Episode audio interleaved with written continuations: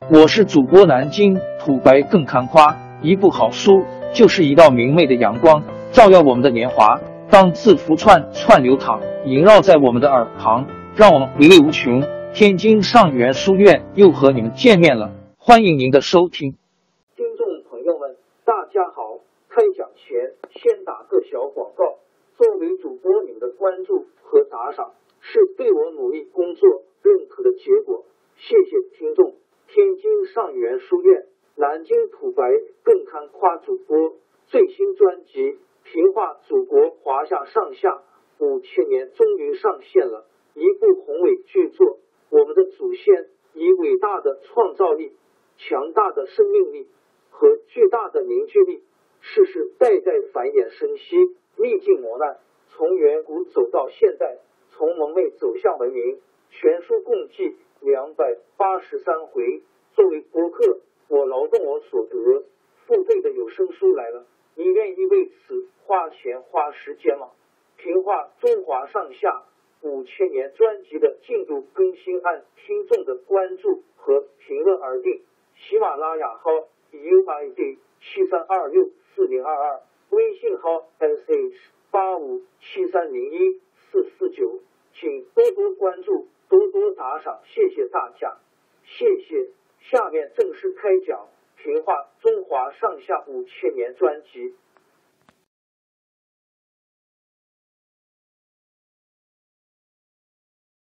在这个危急的时刻，首先起来打击叛军的是常山（今河北正定）太守严杲，因接欧清。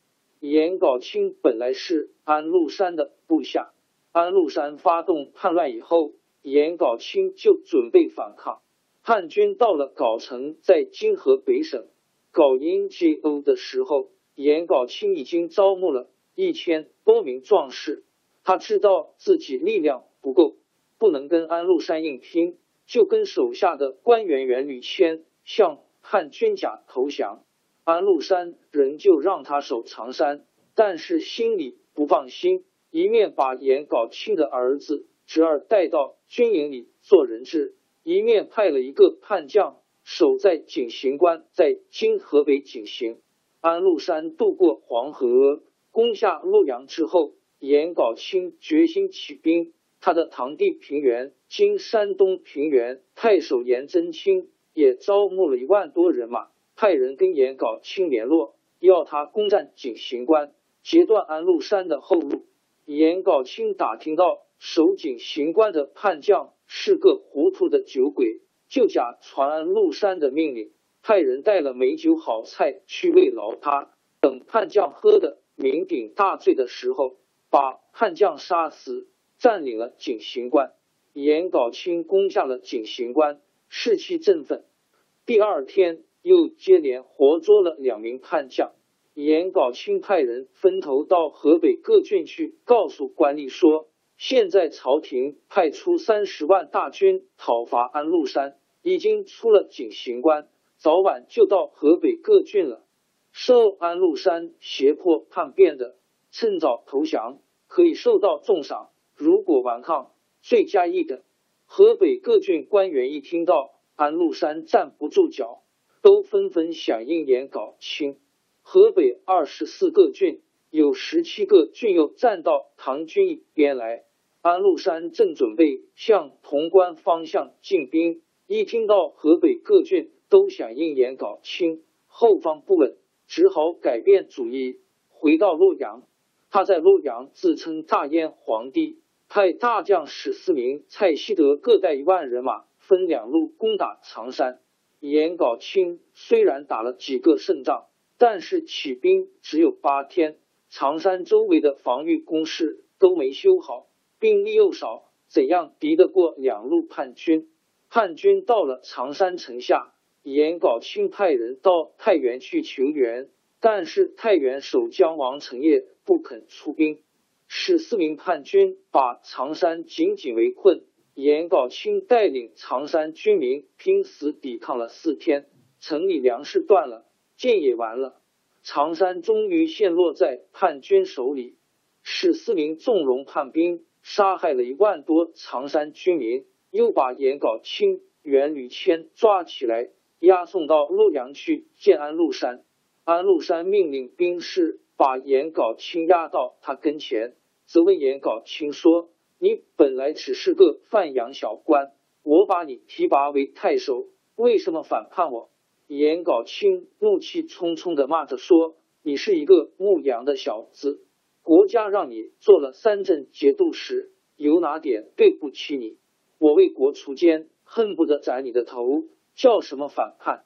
安禄山恼羞成怒。要左右兵士把颜杲卿、袁吕谦拖到一座桥边的柱子上缚起来，使用残酷的刑罚折磨他们。颜杲卿神色凛然，一面忍受着酷刑，一面仍旧痛骂安禄山。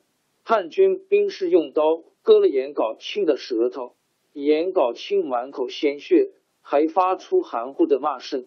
袁吕谦看到颜杲卿受刑的残酷情景。气得自己咬碎舌头，连血带舌喷在旁边一个叛将的脸上。颜杲卿、袁吕谦骂不绝口，一直到他们咽气。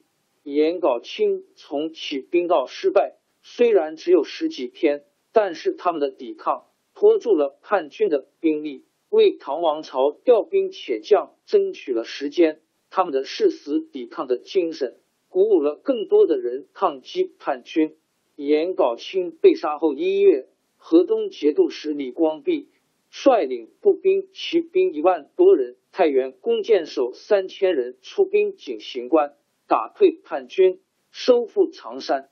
接着，朔方节度使郭子仪也带领精兵到常山和李光弼会合。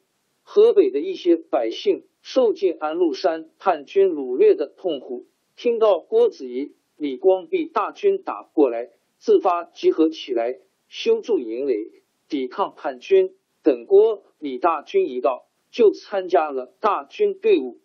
郭李两支大军兵强马壮，士气旺盛，接连打击安禄山叛军。河北十几个郡重新回到唐军手中。河北大捷，截断了叛军的后路，叛军军心动摇。安禄山大起恐慌，埋怨谋士高尚严庄说：“几年来，你们劝我起兵造反，说这是万全的计策。现在西边打潼关，几个月也打不进去；北边的路也被截断，我们困守在这里，叫什么万全？”他打算放弃洛阳，逃回范阳去。正在安禄山进退两难的时候，唐王朝统治者自己。却替叛军打开了潼关大。王朝更迭，江山易主，世事山河都会变迁。其实我们无需不辞辛劳去追寻什么永远，活在当下，做每一件自己想做的事，去每一座和自己有缘的城市，看每一道动人心肠的风景，珍惜每一个擦肩的路人。纵算经历颠沛，尝尽苦楚，也无怨悔。感谢您的收听。朋友们，让我们下期再见。